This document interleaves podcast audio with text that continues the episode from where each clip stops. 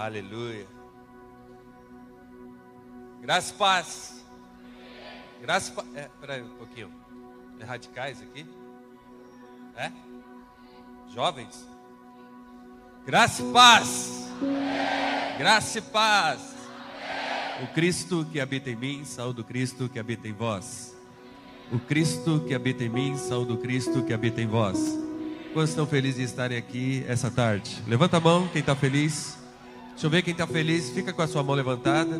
Quem não tiver com a mão levantada é demônio. Espera aí. Levanta a mão, quem está feliz.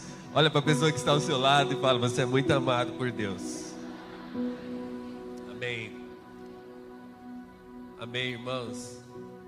Ah, eu sempre, sempre acho que eu sou muito privilegiado quando as pessoas me convidam para ministrar.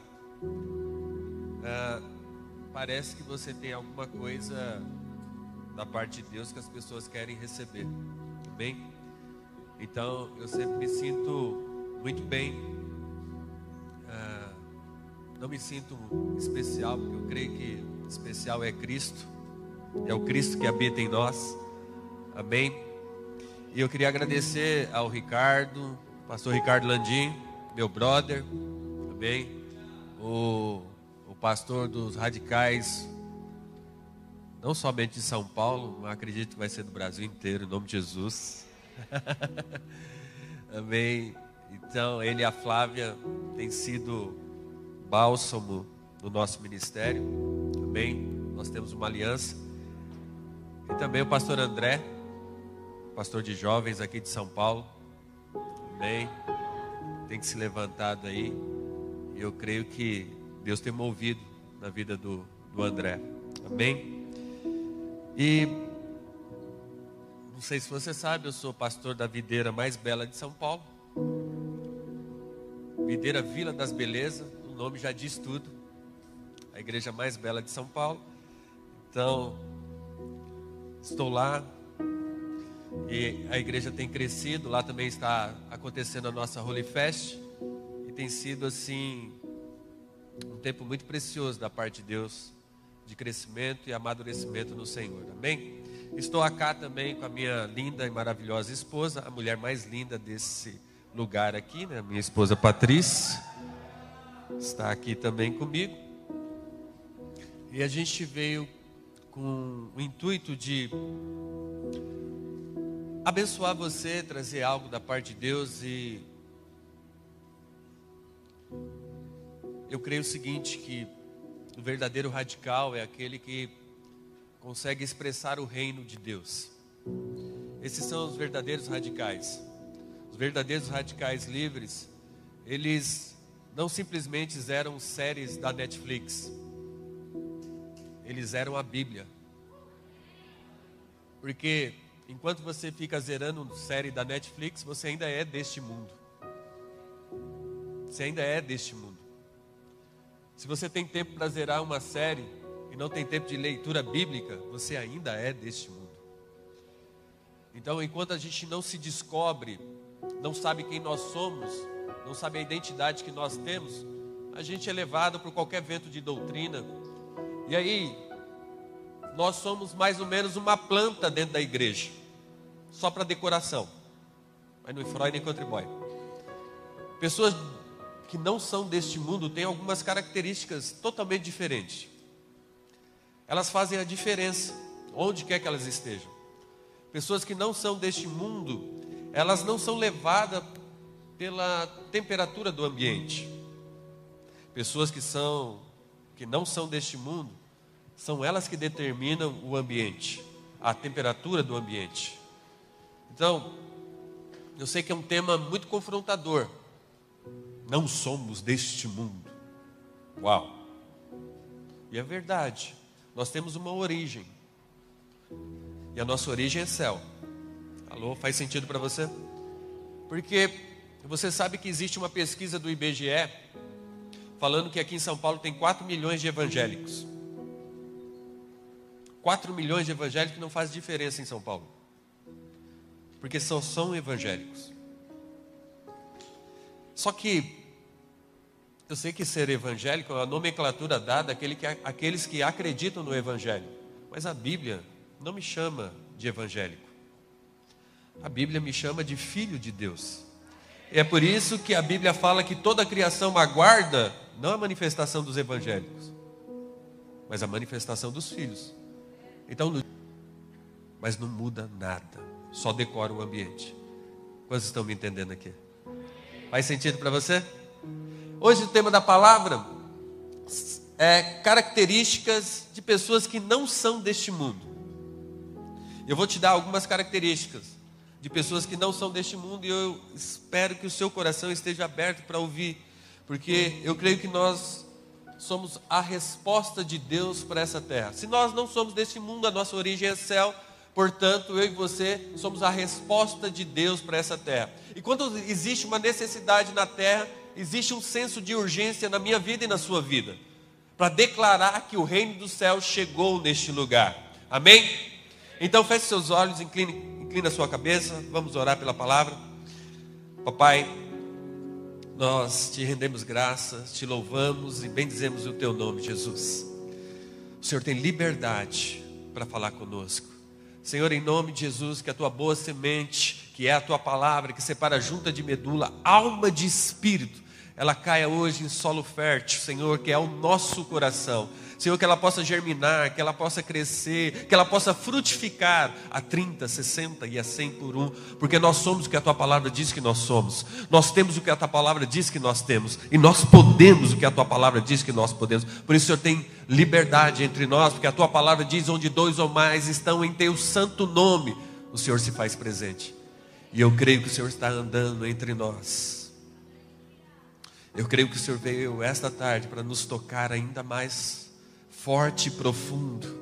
Em nome de Jesus. A tua palavra diz também que o Senhor dá ordem aos teus anjos para nos guardar e proteger. Por isso que eu creio que Miguel e Gabriel estão aqui. Anjos de fogo para fulminar toda ação do inferno contra as nossas vidas. Em nome de Jesus. Amém. Quem pode dar um glória a Deus? Quem pode bater palma ao Senhor?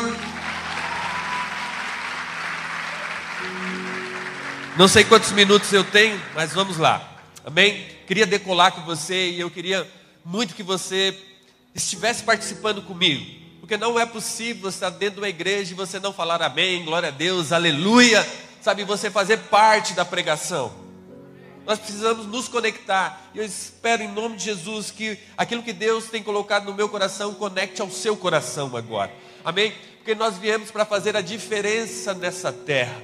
Amém? Eu quero te falar algumas características de pessoas que fazem a diferença, homens que não são deste mundo realmente. Quando você lê lá em, em Atos 17, Paulo vai começar algo pregando lá em Tessalônica. Paulo vai começar a ministrar. Paulo vai até a casa de Jason. Porém, quando você vê Atos 17, 6, Paulo não se encontra lá. Os soldados romanos tiram Jason da casa e perguntam onde está Paulo, e eles falam o seguinte: porque chegaram aqui aqueles que estão transtornando o mundo. Pessoas que não são desta terra, elas vêm para cá com um alvo, porque a origem delas é céu. Ela vem com um alvo para cá. Qual que é o alvo? É transtornar. Mas transtornar não é fazer bagunça. Transtornar não é só dar pulinho, transtornar não é só cair para trás, se anda lá na praia, chupa bala house, não é isso. Transtornar algo, transtornar é mudar. Transtornar algo é mudar uma cultura que está acontecendo. Quando Paulo chega em Tessalônica, como ele não é desta terra, como ele não é deste mundo, Paulo chega lá porque lá tem uma cultura. Qual que é a cultura que está lá em Tessalônica? César é o rei. Mas Paulo chega em Tessalônica para falar: olha, essa cultura aqui está errada. Quem é o rei é Cristo Jesus. Esse é o verdadeiro rei. E aí, eu quero falar sobre essa etimologia da palavra culto. O que, que é culto? Porque a cultura vem no início de um culto. Porque é culto, cultivo e cultura. Então a sua vida, ela representa mais do que você faz de segunda a sábado do que no culto de domingo. Porque aí mostra que aquilo que você cultuou gerou um cultivo e foi transformado numa cultura. E aí, a sua vida de pessoas que são de outro mundo afeta o lugar pelo qual você está, para mudar a ordem, mudar a cultura daquele lugar. Então, se você é igualzinho aos outros que estão lá na faculdade, é porque ainda você não aprendeu o que é uma cultura do céu. Se a sua vida é a mesma vida, ao invés de você dar soluções aos seus pais, você é o problemático dentro da sua casa, é porque a cultura do céu ainda não entrou na sua vida. Se nós estamos aqui e nós fazemos o que dá na nossa cabeça, sabe, eu chego a hora que eu quero, venho da forma que eu quero para o culto, não oro, não jejuo, não faço nada, não me separo, não ando em santidade. Nossa, como essa palavra é, é difícil agora de escutar, andar em santidade. São poucas pessoas que falam que é necessário andar em santidade, separação, todo radical livre. Eu lembro que quando eu adentrei na igreja, eu fui lá para o estádio, lá do Serra Dourada, eu fui impactado, era um jovem, com mais de 30 anos, mas era jovem. Fui impactado, mas qual era a palavra? Santidade, separação. Foi assim que eu vim para a igreja.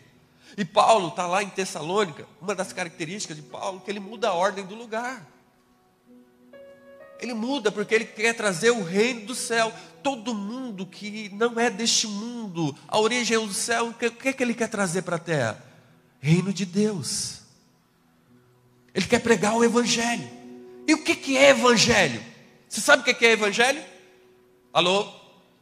Você sabe o que é Evangelho? Então vamos uma aula de história. Eu sei que o Evangelho é boas novas, mas antigamente, quando um reinado ia lutar contra outro reino e um saía vencedor, o rei que venceu mandava um arauto. Mandava um arauto para quê? Para pregar o Evangelho. E o que, que era o Evangelho? Aquele arauto ia falar o seguinte: O meu rei venceu. Quando Paulo está em Tessalônica, ele está para mudar toda a ordem do lugar.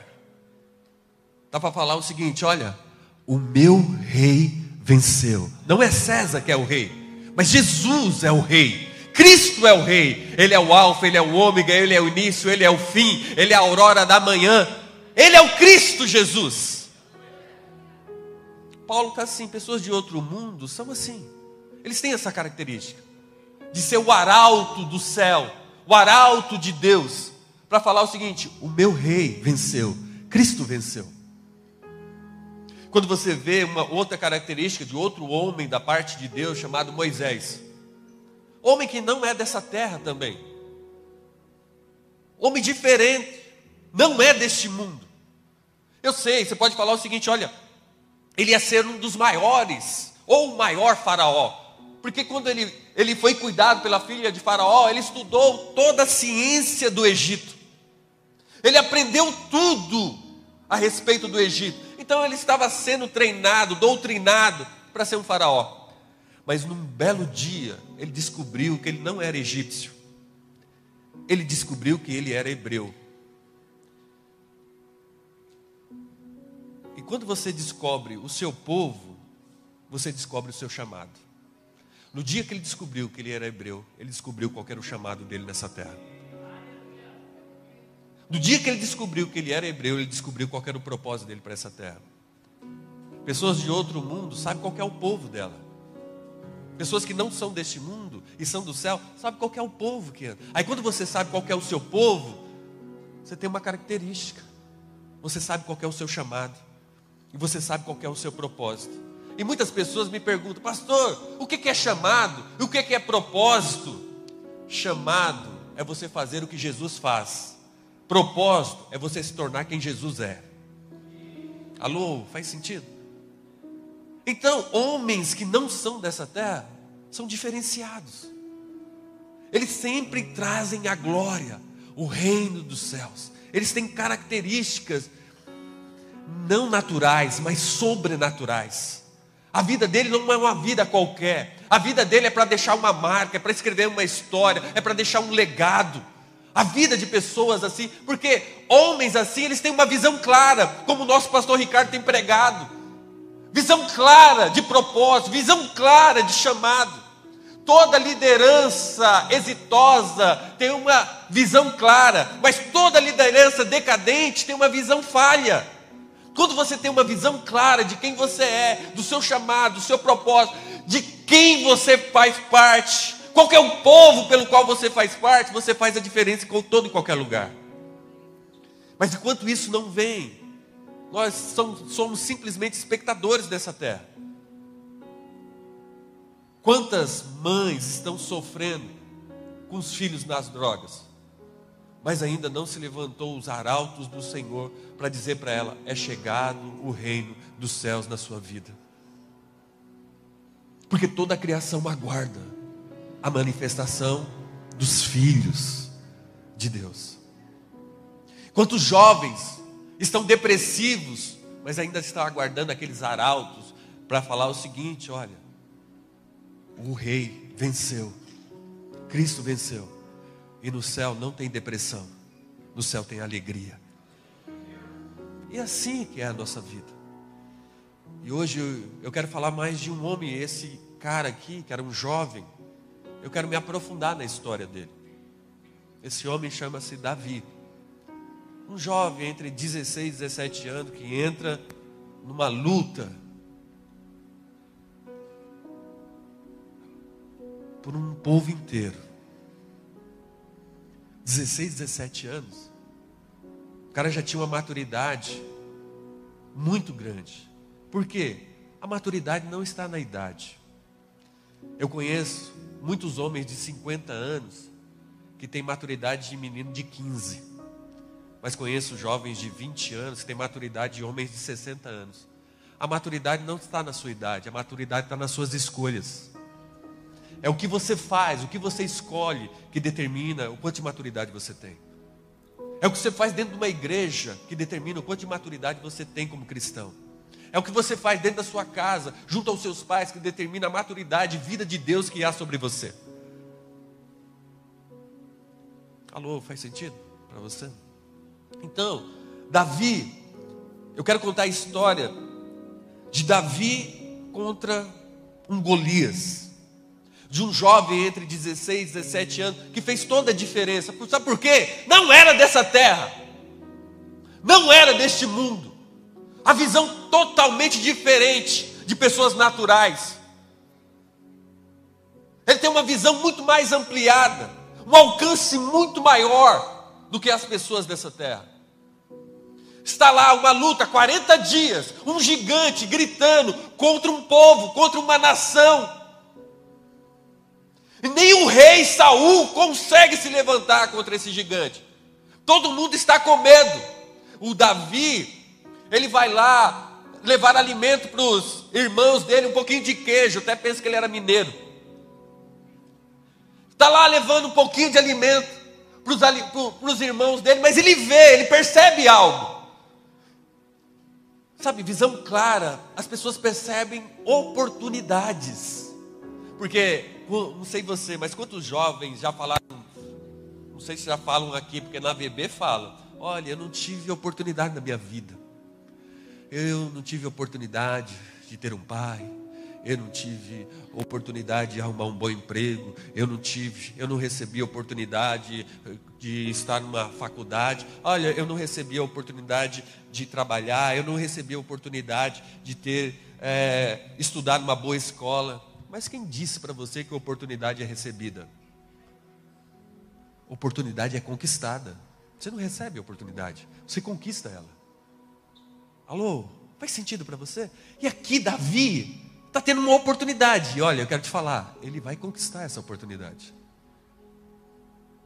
Um menino, entre 16 e 17 anos, ele encara uma luta de gigante. Porque esse é a estirpe de pessoas que não são deste mundo. Eles lutam por outros. Não tem a ver somente com eles. tem a ver com outras pessoas, tem a ver com outro povo, tem a ver com uma próxima geração.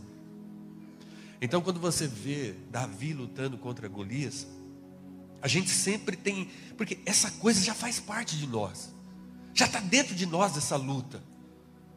Porque todas as vezes que você vê no Ultimate Fight, dois caras lá vão lutar, você sempre vai, você não conhece eles, não são brasileiros, você sempre vai torcer para o mais fraco, sim ou não? Quando você vê o Chelsea e o Palmeiras, não deu muito certo, né? Você, você torce para o mais fraco, mas não deu certo. Olha para cá. Olha para cá. Sempre, porque isso já faz parte de nós. Quando você tá, tem dois times lá jogando futebol, aí você sabe que um é poderoso, mas nenhum, nenhum é seu time. O outro é mais fraco. Para quem você torce? Sempre o mais fraco. Sempre, porque isso aqui já faz parte da gente. Essa, eu acho que é a história mais falada da Bíblia. De Davi contra Golias. Eu queria que você abrisse sua Bíblia Em 1 Samuel 17. Abre aí sua Bíblia. 1 Samuel 17, nós vamos aqui narrar a luta de Davi contra Golias. A característica de um homem que não é desse planeta, não é dessa terra. 1 Samuel a partir, 17, a partir do verso 32. Disse, Davi disse a Saul: Ninguém se preocupa por causa desse filisteu. Seu servo vai lutar contra ele. Uau! Ele já chega chegando, né? Ninguém se preocupa. Porque eu tenho identidade. Porque identidade gera uma atividade. Se você não sabe quem é, você não sabe o que fazer. Ele sabe o que veio, para que veio. Ele não é dessa terra. Pessoas que são do céu já nasceram para fazer a diferença na terra. Nasceram para fazer a diferença. Davi disse a Saul: Ninguém se preocupe por causa desse filisteu, seu servo vai lutar com ele. Saul respondeu: Você não conseguirá lutar contra esse filisteu e vencer. É apenas um rapaz e ele é guerreiro desde a juventude. Davi, porém, insistiu: Tomo conta das ovelhas do meu pai. Quando um leão ou um urso aparece, para levar um cordeiro do rebanho, vou atrás dele com meu cajado, tiro o cordeiro de sua boca. Se o animal me ataca, eu seguro pela mandíbula e dou golpes nele com o cajado até ele morrer. Fiz isso com um leão e um urso, e farei o mesmo com esse filisteu incircunciso, pois ele desafiou o exército do Deus vivo. Uau! E disse ainda: o Senhor que me livrou das garras do leão e do urso também me livrará desse filisteu. Por fim, Saul consentiu. Está bem, então vá, disse. E que o Senhor esteja com você. Então Saul deu a Davi sua própria armadura, incluindo uma couraça e um capacete de bronze. Davi prendeu a espada sobre a armadura e tentou dar alguns passos, pois nunca tinha usado essas coisas. Não consigo andar com tudo isso, pois não estou acostumado, disse a Saul. E tirou a armadura. Pegou cinco pedras lisas de um riacho e as colocou em sua bolsa de pastor. Armado apenas com seu cajado e a sua funda, foi enfrentar o filisteu. Golias, com, com seu escudeiro à frente, caminhava em direção a Davi, rindo com desprezo do belo jovem ruivo gritou para Davi: Por acaso sou um cão para que você venha a mim com um pedaço de pau? E amaldiçoou Davi em nome dos seus deuses. Venha cá e darei sua carne às aves os animais selvagens, berrou Golias. Davi respondeu ao filisteu: Você vem a mim com uma espada, uma lança e um dardo, mas eu vou enfrentá-lo em nome do Senhor dos exércitos o Deus dos exércitos de Israel que você desafiou. Hoje o Senhor entregará você em minhas mãos e eu matarei e cortarei a sua cabeça. Então darei os cadáveres dos seus homens, as aves, os animais selvagens, e o mundo todo saberá que há Deus em Israel. Presta atenção. Pessoas que não são deste mundo, que sabem que a origem é céu, estão aqui por um propósito para mostrar para todo mundo que existe um Deus. E a força dele, quem ele é, o favor, a graça. Pessoas que são de, outro mundo têm essa característica. Davi está falando: todos saberão que há Deus em Israel. As pessoas sabem que existe Deus na sua casa? As pessoas sabem que existe Deus lá na sua universidade, na sua facu? As pessoas que se relacionam com você sabem que existe Deus em você? Pessoas que são do outro mundo, eles são os arautos do céu. Para proclamar aqui o verdadeiro evangelho. O meu rei venceu. Verso 47. E todos que estão aqui reunidos, presta atenção nisso que Davi fala. E todos aqui que estão reunidos saberão que o Senhor salva o seu povo, mas não com espada e nem com lança. Ele salva com seu próprio filho, moído naquela cruz morto por mim e por você. Ele não salva com espada, com lança, mas ele salvou com o Filho, Cristo Jesus. Verso 48: Quando o filisteu se aproximou para atacar, Davi foi correndo enfrentá-lo. Enfiou a mão na bolsa, pegou uma pedra e atirou com a sua funda. A pedra acertou o filisteu na testa, ficou encravada ali e Golias caiu com o rosto em terra. Assim, Davi venceu o filisteu e o matou com apenas uma funda e uma pedra, pois não tinha espada.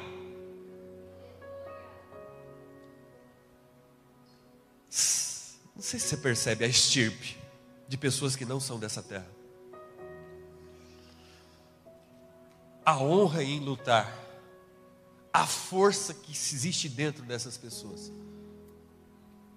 Porque a guerra não era com ele. Presta atenção, Davi, ele é entre 16 e 17 anos, mas é um jovem tão maduro já. Porque quando Saul pergunta para ele, olha, você vai lutar, esse cara aqui, esse Golias, é guerreiro desde a infância, você não consegue. Aí ele fala mostra o currículo dele para Saul. Aqui meu currículo. Eu cuido das ovelhas do meu pai. Quando um leão vem pegar ou um urso, eu vou lá e mato os dois. Eu já matei um leão, eu já matei um urso. Davi está falando das lutas pessoais que ele já teve na vida. Ele matou um leão, ele matou um urso. Ele está dizendo o currículo dele. E agora ele está falando o seguinte: agora eu vou matar esse incircunciso que não tem uma aliança com Deus, mas eu tenho uma aliança com Deus. Mas presta atenção, não sei se você percebe isso, mas isso me leva para alguns pensamentos. Davi agora, a luta que ele vai travar não é mais no âmbito pessoal.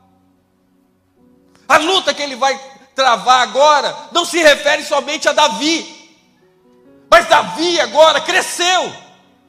Antes ele matou por, por umas ovelhas, mas agora ele luta por uma nação inteira. Ele luta por um povo inteiro e ele luta por uma geração inteira. Pessoas que não são dessa terra. Nós temos sim as nossas lutas pessoais, mas agora amplia a visão, porque a luta dele agora não é simplesmente para ele, a luta agora é pelo um povo inteiro. A luta agora é por uma nação inteira. A luta agora é por uma geração inteira.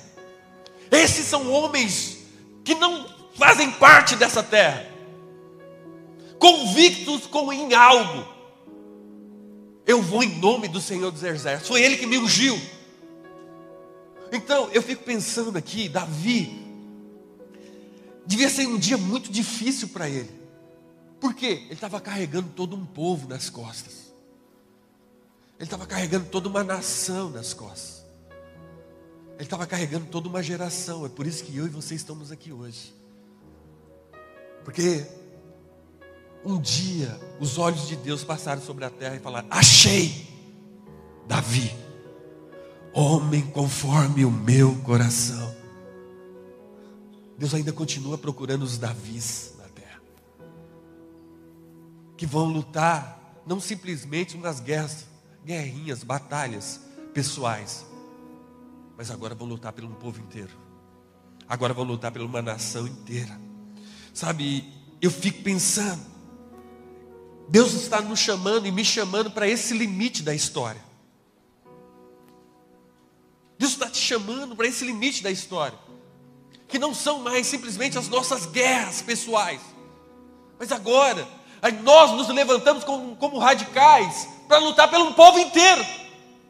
Para lutar por uma nação inteira. E para lutar por uma próxima geração. Esse é o limite da história da nossa vida. Não se compete mais somente a nós. Mas eu acredito sim que muitos de nós perdemos a nossa cosmovisão. Perdemos. Como assim, pastor? A gente não percebe que os nossos passos afetam quem está do nosso lado. A gente não percebe mais isso. As suas escolhas afetam quem está próximo de você. As suas decisões afetam quem está próximo de você. Precisamos restaurar essa cosmovisão, porque nós não podemos andar de qualquer jeito. Saber que o meu passo afeta a vida de quem está do meu lado. O que você faz na célula, o que você faz na sua vida secular, afeta quem está próximo de você. Se você tomou uma decisão errada, a decisão errada não é só para você, é pelo um povo inteiro, é pela uma nação inteira, é pela uma geração inteira. Pastor, me explica isso. Quando você não cai no pecado, não só é você que venceu, toda a igreja vence. Quando você não cai na tentação, não é só você que venceu. Toda a igreja está vencendo com você. Alô, faz sentido isso para você? Pessoas de outro mundo percebem. Quando cresce, existiu as guerras pessoais, sim, mas as guerras pessoais só fizeram eu amadurecer para quê? Para eu defender outras pessoas agora. A minha vida tem que espelhar Cristo. Porque agora eu sou um arauto, onde eu vou é para pregar o reino dos céus o reino do céu chegou. E Davi estava assim. E eu espero que quando eu terminar essa palavra, você possa dizer que a minha guerra, as minhas batalhas não são só minhas. A minha guerra e as minhas batalhas são pelo povo, é pela essa nação, é por essa geração inteira. Porque eu sei que hoje você está vendo a guerra entre Rússia e Ucrânia. Aí você percebe o clamor de um presidente que está sendo acuado. Ele pede ajuda de outras nações, porque ele não quer ver o povo dele morrer. Ele não quer ver a geração, as crianças que seriam a próxima geração, se perderem. Ele está pedindo ajuda para que as outras nações vejam e o ajudem. Existe uma luta. E e existem reuniões nesse momento, reuniões da ONU, da OTAN, com as pessoas mais importantes dessa terra. Mas eu te falo uma coisa: pode existir essas reuniões, mas para o céu, a reunião mais importante que existe na terra é a reunião da igreja. Sabe por quê? Porque aqui que é decidido histórias, são aqui que são decididos nações, são aqui que se levanta povos, e são assim aqui que são marcados gerações. Por quê? Nós somos a resposta de Deus para essa terra. A igreja é a resposta de Deus. Davi está sendo a resposta de Deus. Sabe, não compete só a ele. Suas decisões não competem só a você, compete a uma geração inteira. Tem a ver com um povo. Sabe, Deus tem confiado a liderança de um povo para você. Deus tem confiado a liderança de uma geração inteira a nós.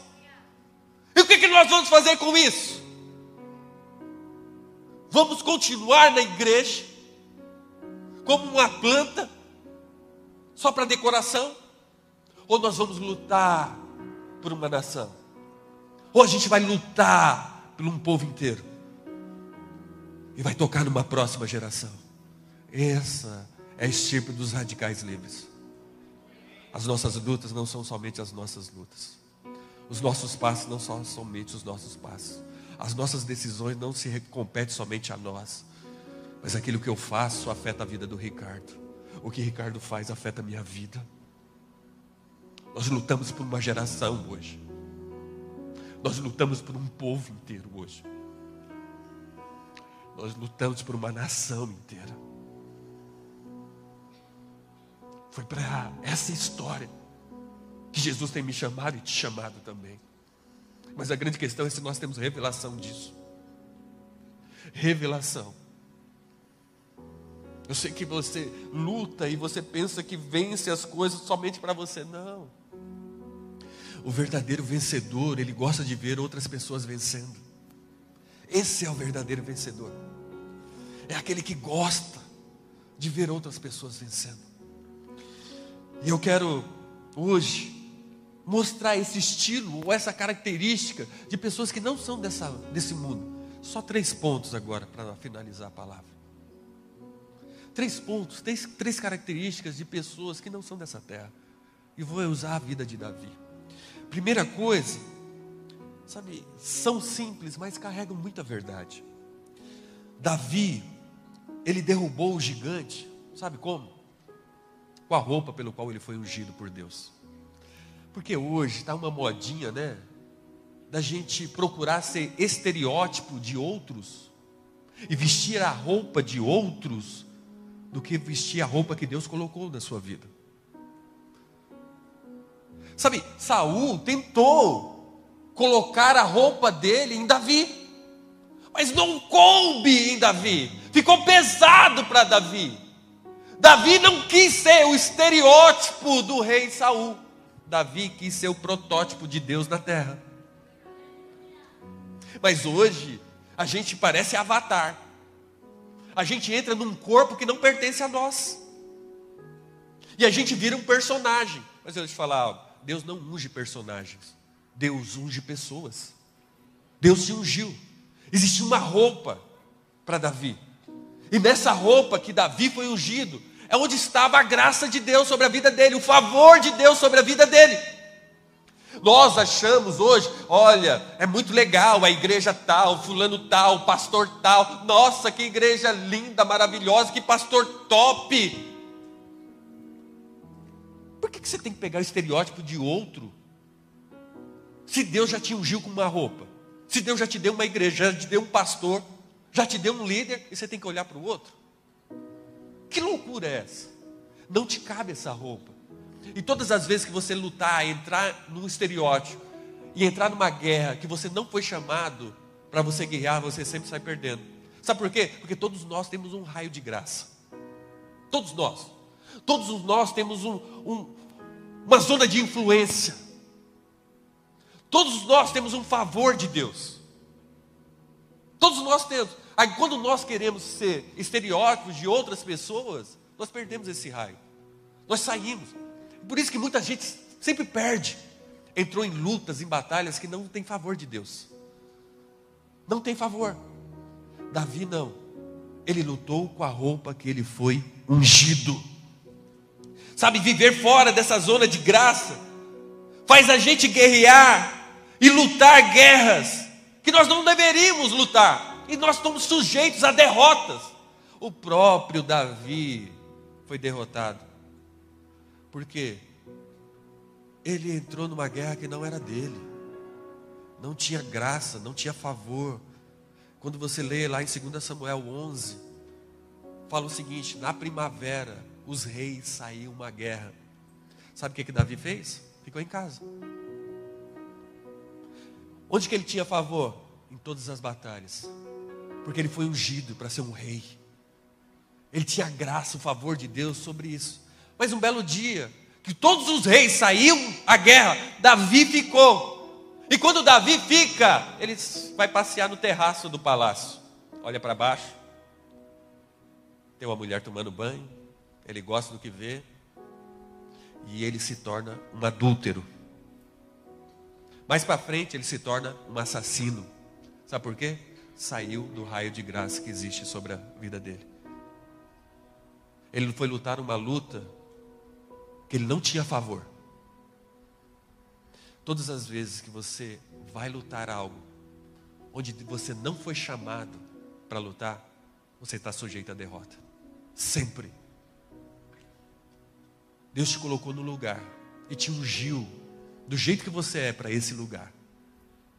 É esse lugar que você tem a influência, o favor e a graça de Deus. Não vista roupas que não caibam em você. Não pense que o gramado do outro é melhor do que o seu, não. São guerras que você não foi chamado para usar, para lutar. Então, se você está dentro de uma célula, por que você não luta pela sua célula? Por que você não luta pela sua igreja local? Para fazer crescer, para avançar, para tocar num povo, para representar uma nação inteira e tocar numa geração. Tem muitas pessoas que acham o seguinte: que o mais forte é aquele que é especialista em armas, que o mais forte é aquele que tem mais sabedoria, que o mais forte é, é o maior, que o mais forte é aquele que tem conhecimento.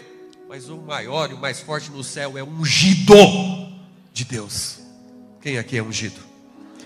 Eu sou ungido de Deus.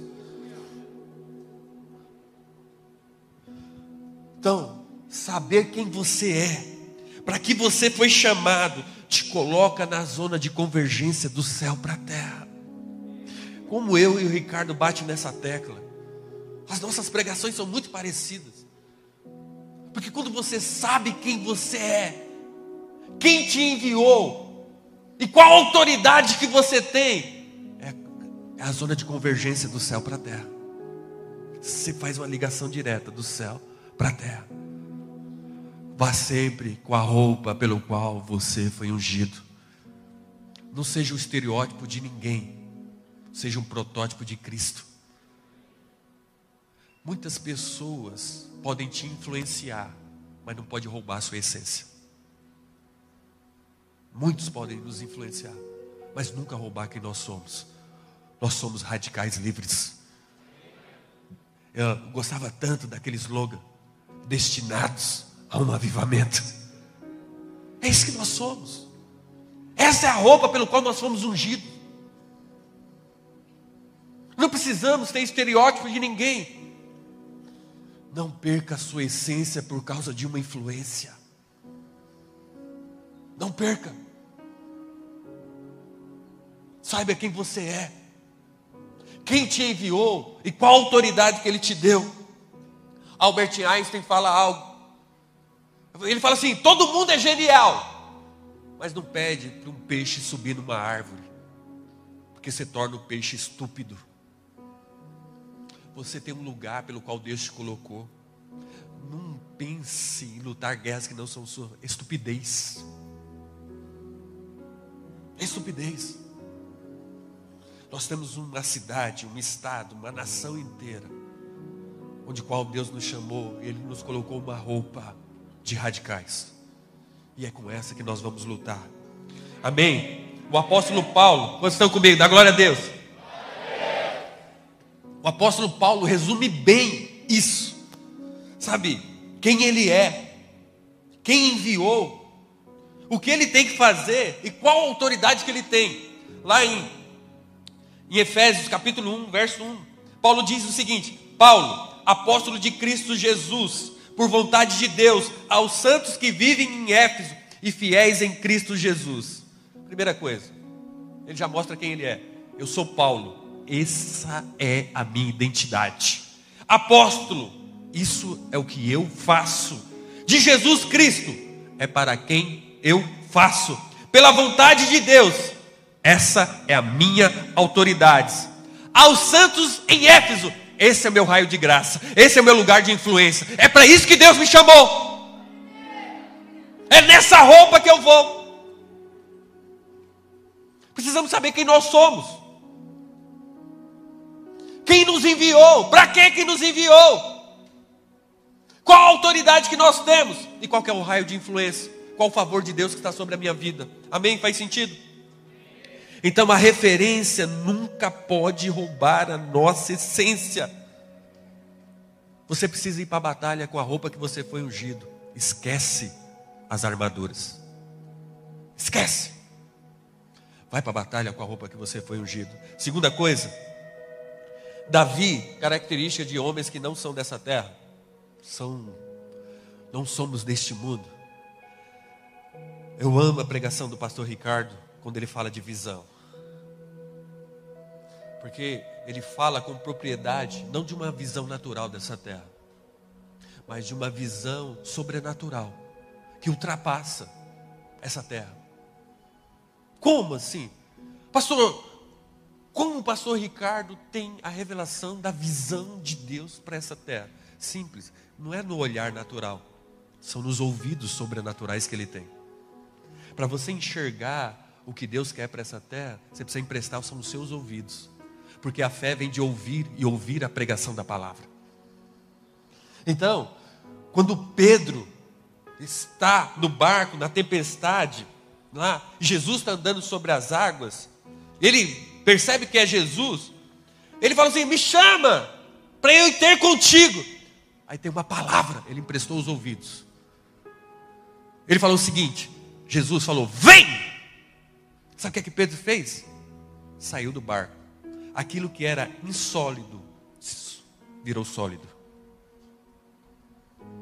Aí Pedro sai do barco. Ele não vence a gravidade, ele vence a incredulidade, porque ele acreditou na palavra de Deus.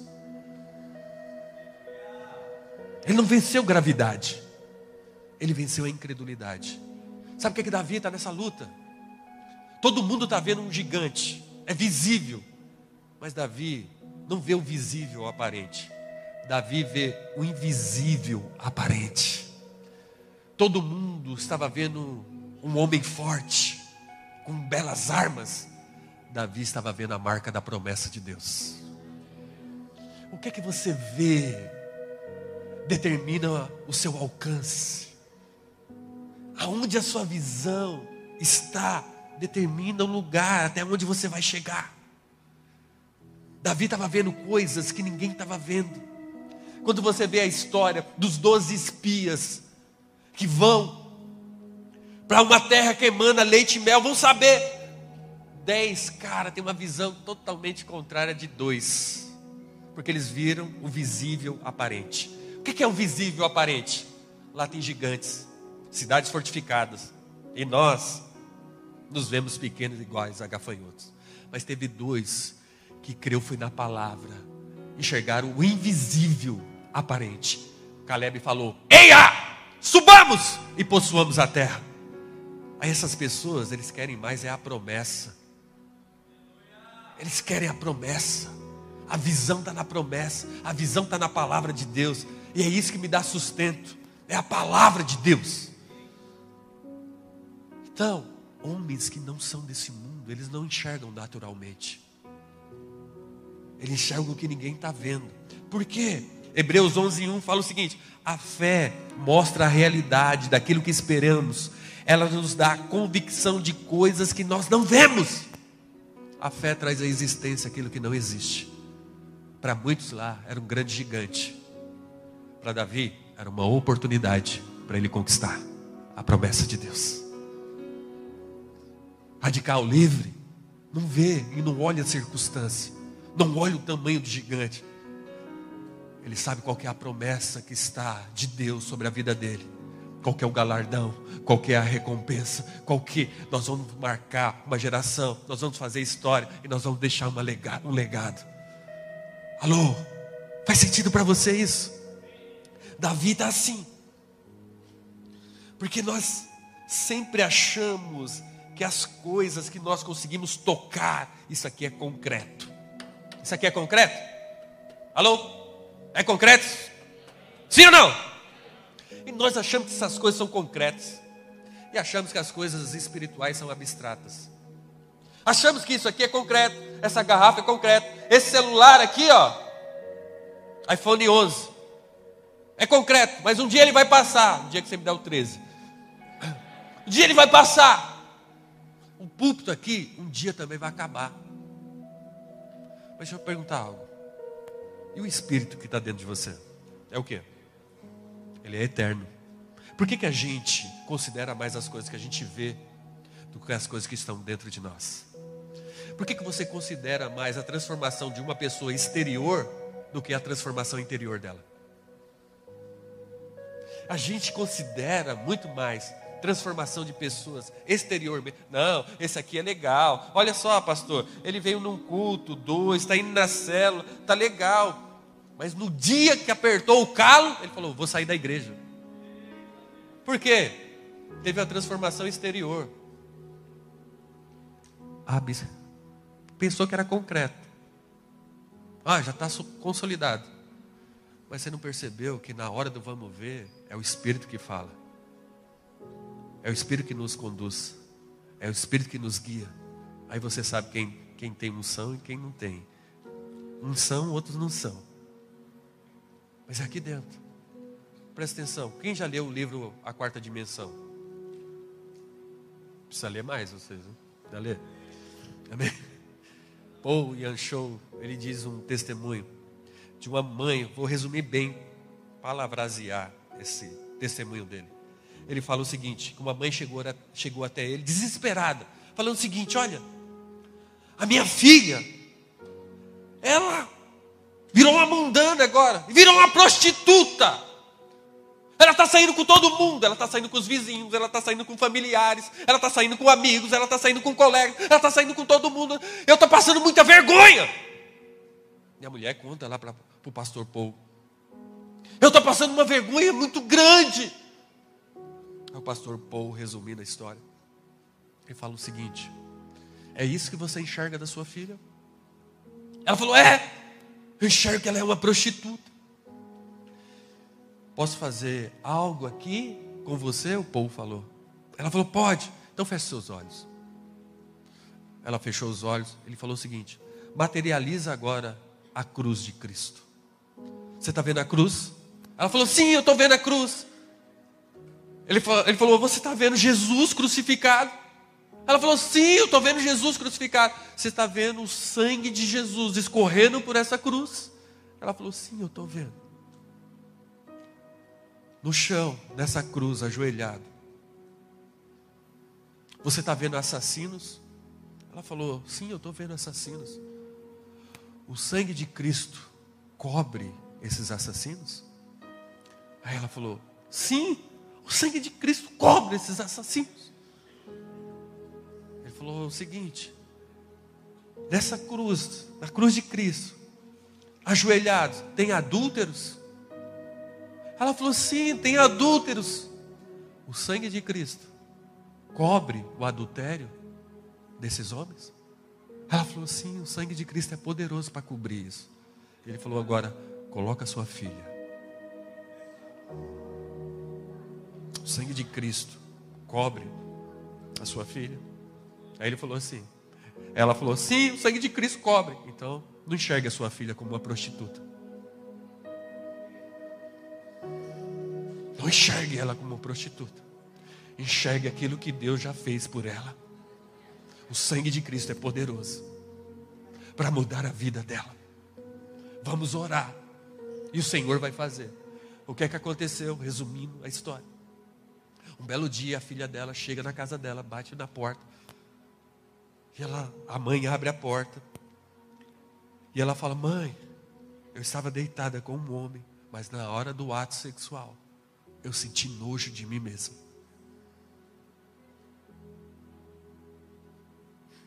Porque o sangue de Cristo é poderoso. Eu senti nojo de mim, mãe. Eu estou arrependida do que eu fiz. A senhora me recebe novamente em casa. Paul, pastor Paul conta que essa menina voltou para a igreja. Cresceu na igreja. Se casou na igreja. Se tornou obreira na igreja e hoje é uma mulher com dois filhos. Sabe por quê? Enxergou o invisível, aparente. O visível era uma prostituta, mas o invisível, ela era uma mulher de Deus. Não olhe as circunstâncias com aquilo que te amedronta. Vá em nome do Senhor dos Exércitos. Então, maior do reino não é o grande, o mais forte, o mais poderoso. Porque gigantes foram feitos para cair. O maior é ungido. Terceiro e último ponto, já queria chamar a equipe de louvor. Eu não estou na VB, né? Deixa eu ensinar aqui. O pessoal da VB, quando eu falo terceiro ou último ponto, eles falam, ah. Então, vamos treinar de novo. Terceiro e último ponto. Ah, agora me senti em casa. Me senti em casa agora. Primeira coisa que aconteceu: Davi foi com a roupa que ele foi ungido. Segunda coisa, ele enxergou o invisível, aparente, não o visível, aparente. Terceira coisa, muitos de nós buscamos coisas nesse mundo e às vezes nós buscamos recursos errados. Mas Davi buscou o recurso certo. Como assim, pastor? Lá nessa guerra, todo mundo era especialista em armas. Só que Davi era especialista em Deus. Sabe, todo coach fala que você é aquele cara que vai solucionar problemas. Olha, você nasceu para solucionar problemas. E você acha que você é o cara. Você acha que você pode solucionar todo tipo de problema. Mas eu quero te falar algo. Para de querer ser um especialista em solucionar problemas. Seja um especialista em conhecer a Deus. Porque quando você conhece Jesus, você soluciona todos os problemas da sua vida. Todos os problemas da sua vida. Quando nós conhecemos a Cristo, todos os problemas da nossa vida. As pessoas estão em busca de paz, de alegria, e até mesmo de armas para vencer e ter tudo isso. Mas tudo isso está em Cristo Jesus. Tudo isso está em Cristo. Pessoas que não são deste mundo são especialistas em Jesus. Por que você consegue zerar a série de Netflix? Não consegue zerar um livro da Bíblia? Você quer ser especialista em séries para você falar? de séries, quando você deveria ser um especialista de Jesus e falar dele, ser esse arauto e transtornar onde quer que Deus te colocou, mudar a ordem, não simplesmente cair para trás. Glória a Deus por isso. Mas cair e não levantar, transformar, tem uma coisa errada. Tem uma coisa errada na nossa vida. Precisamos ser especialistas, conhecer a Deus. Não temos que ter uma corrida somente para coisas. Precisamos ter uma corrida para relacionamento. Oséias fala o seguinte: O meu povo perece por falta de conhecimento. O perecer das pessoas é por falta de conhecimento de quem Jesus é. Conhecereis a verdade e a verdade vos João 14, 6 agora. Eu sou o caminho, a verdade e a vida. Ninguém vai ao Pai se não for por mim. Enquanto você não conhece Ele, você não é aperfeiçoado, você não cresce, você não amadurece e você não vence nenhuma batalha. Mas quanto mais você se torna especialista dele, mais gigantes você vai derrotar na sua vida mais gigantes vão ser colocados no chão. Davi não venceu o gigante porque ele tinha a melhor arma, a melhor armadura, a espada mais afiada. Davi venceu porque ele conhecia Deus, ele tinha relacionamento com Deus. Como anda o seu tempo de intimidade com Deus? Quando anda o seu tempo de solitude com Jesus? Como anda o seu tempo de oração? fica a noite inteira zerando série, mas não consegue orar cinco minutos. E a igreja que está errada. Você já percebeu que quem sai da igreja sempre é o certo e quem fica é o errado? Já percebeu isso? Porque são pessoas que são especialistas em coisas, mas não são especialistas em Deus. Porque o certo é quem fica, e o errado é quem sai desconectou, perdeu o fluxo, a vida, o fluir de Deus. Mas para essas pessoas, está errado é quem fica, o certo é quem sai. Quanto mais nós nos tornamos especialistas em Deus, todos os gigantes ficarão aos nossos pés. Precisamos ser esse especialista. Não sei se você, quando eu Pastor Wilson também sempre falava isso para mim. E quando eu me converti na videira, as pregações do pastor Wilson, pastor Wilson é muito radical, fala a verdade. Ele é muito radical. Pastor Wilson falava algo. Nós precisamos ser caçadores de Deus. Buscai-me-eis e me achareis quando me buscar de todo o vosso coração.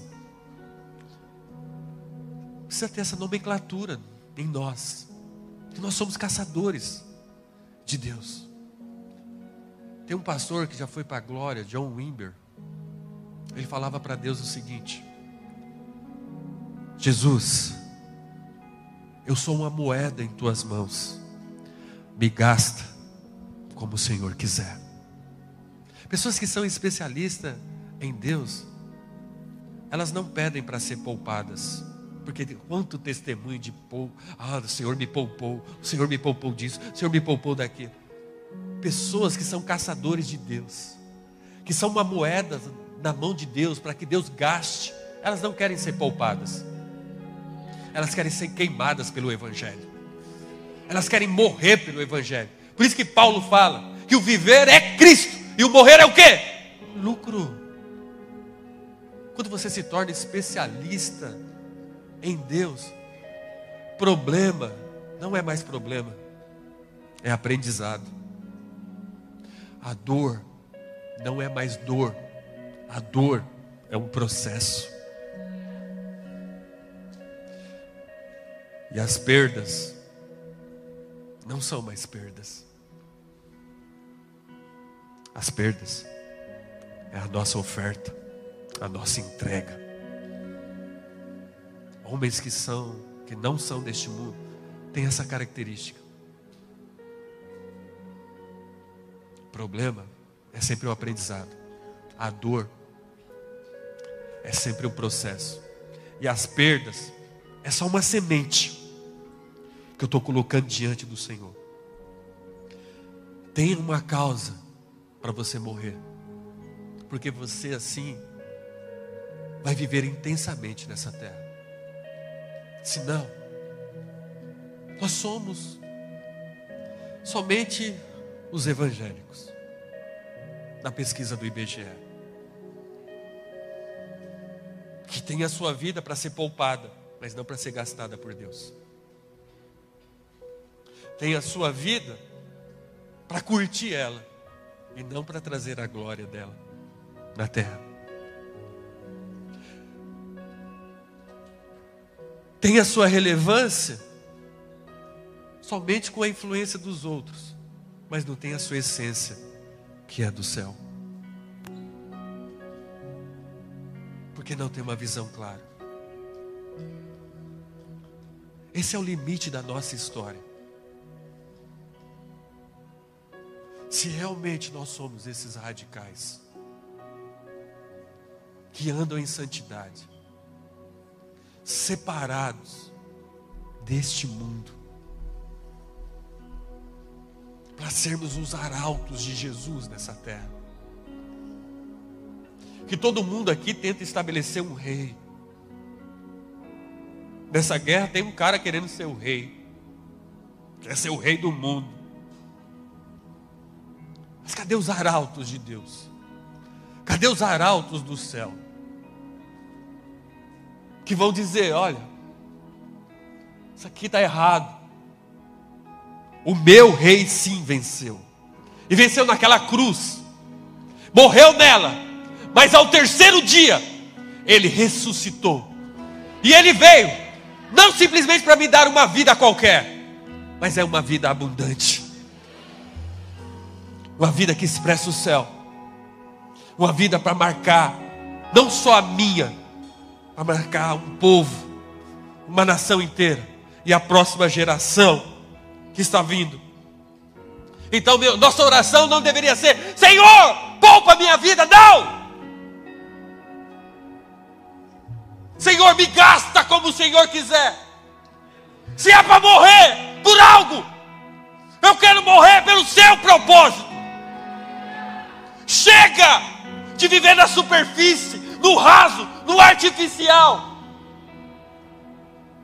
Chega! Precisamos ser mais profundos. com mais intimidade, sabendo que os seus passos não definem somente você, os seus passos definem quem está próximo de você, afeta quem está próximo de você, suas escolhas, suas decisões. Quando você vence, outros vencem com você. O nosso testemunho não pode ser o quanto nós fomos poupados,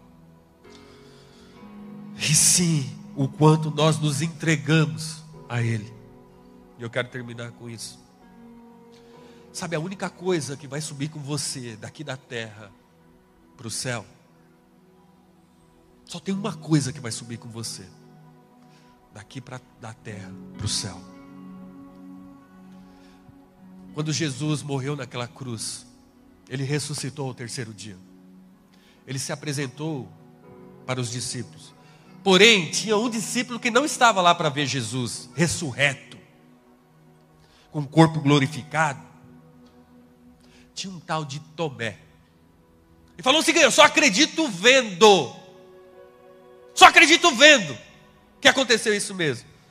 Aí você sabe a história: Jesus chegou para ele com um corpo glorificado e mostrou: Está aqui as marcas das minhas mãos, as marcas dos meus pés e as marcas do meu lado. Sabe a única coisa que vai subir com você no céu?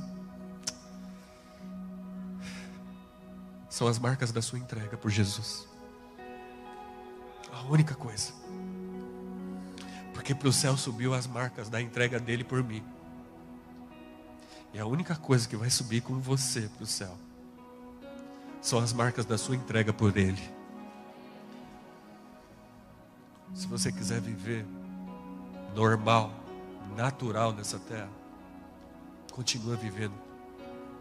Aliás, vivendo não, existindo. Continua existindo.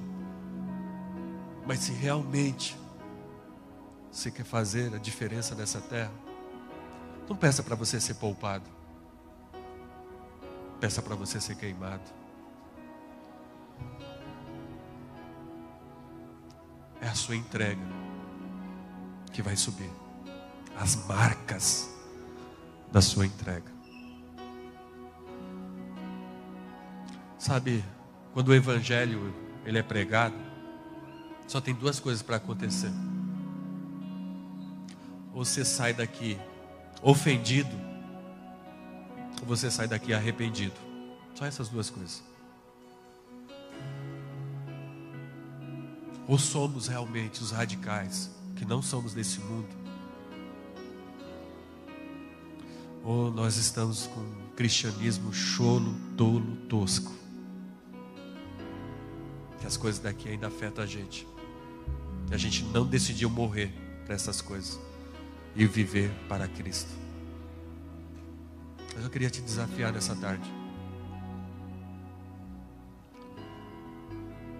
Chamar aqui à frente somente homens e mulheres que querem ter um outro tipo de testemunho de ser uma moeda na mão de Deus e falar: Deus, se você pudesse se ajoelhar, se ajoelhe. Queria muito que você se ajoelhasse como uma entrega, como se fosse uma marca já da sua entrega nos seus joelhos para Deus. Oh Espírito Santo de Deus. Recarabarachere manaracatabaras. Oh recarabarachere manaracatabarachere catabarachere paras. Recarabarachoro cotobarada damaras. Foi Ele que te chamou.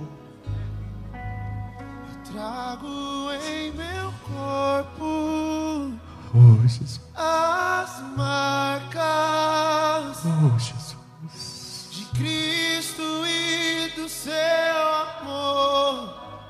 Oh Jesus. Eu quero ser tocado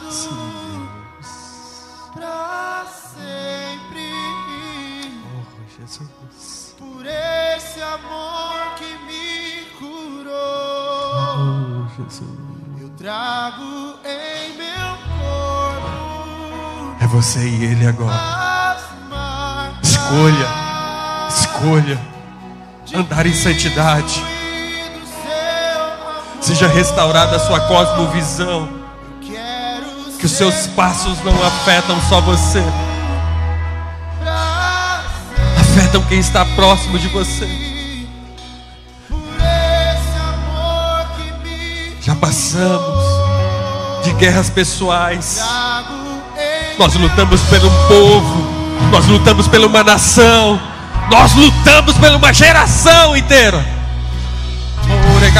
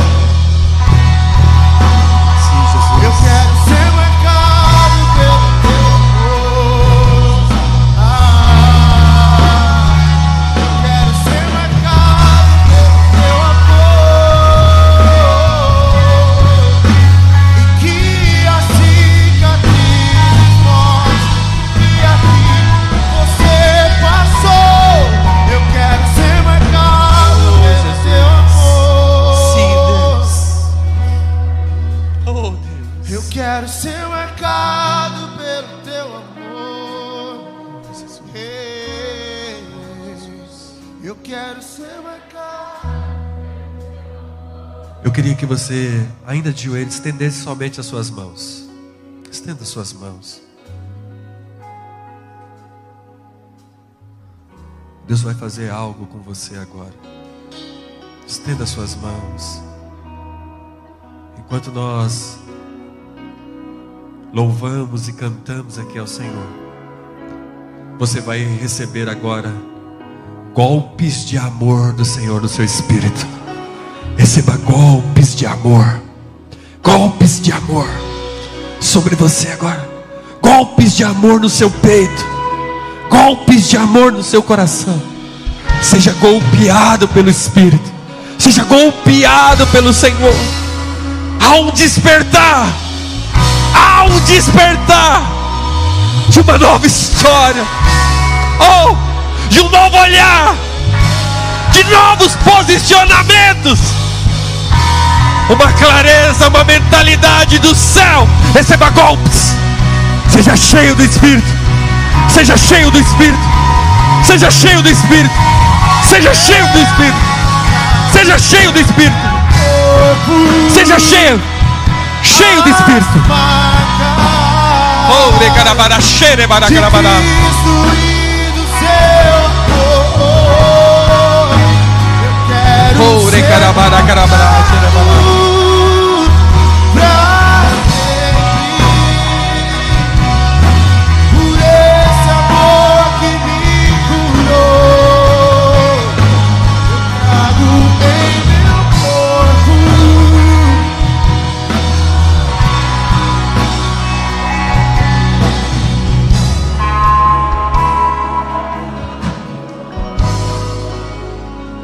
queria que você agora já chegasse à pessoa que está ao seu lado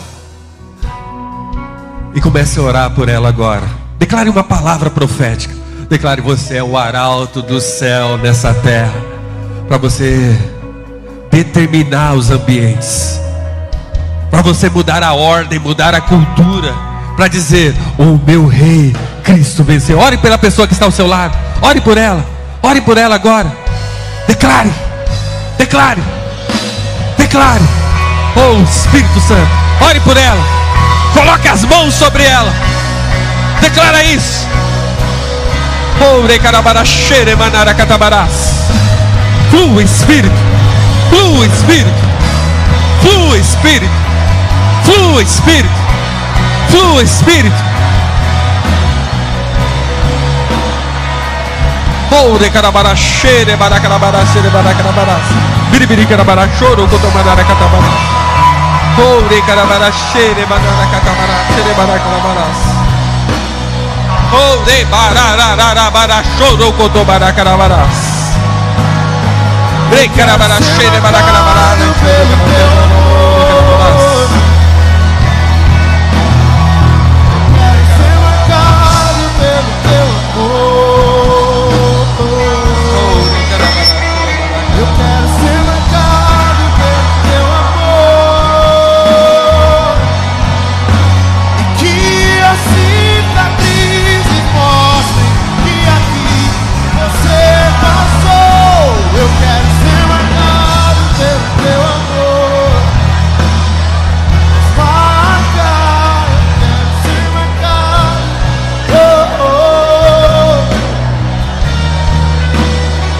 Eu quero ser marcado pelo teu amor e que as cicatrizes mostrem. Trago, trago em meu corpo as marcas de Cristo e do seu amor. São as nossas entregas que vão subir. As ser marcas das nossas entregas.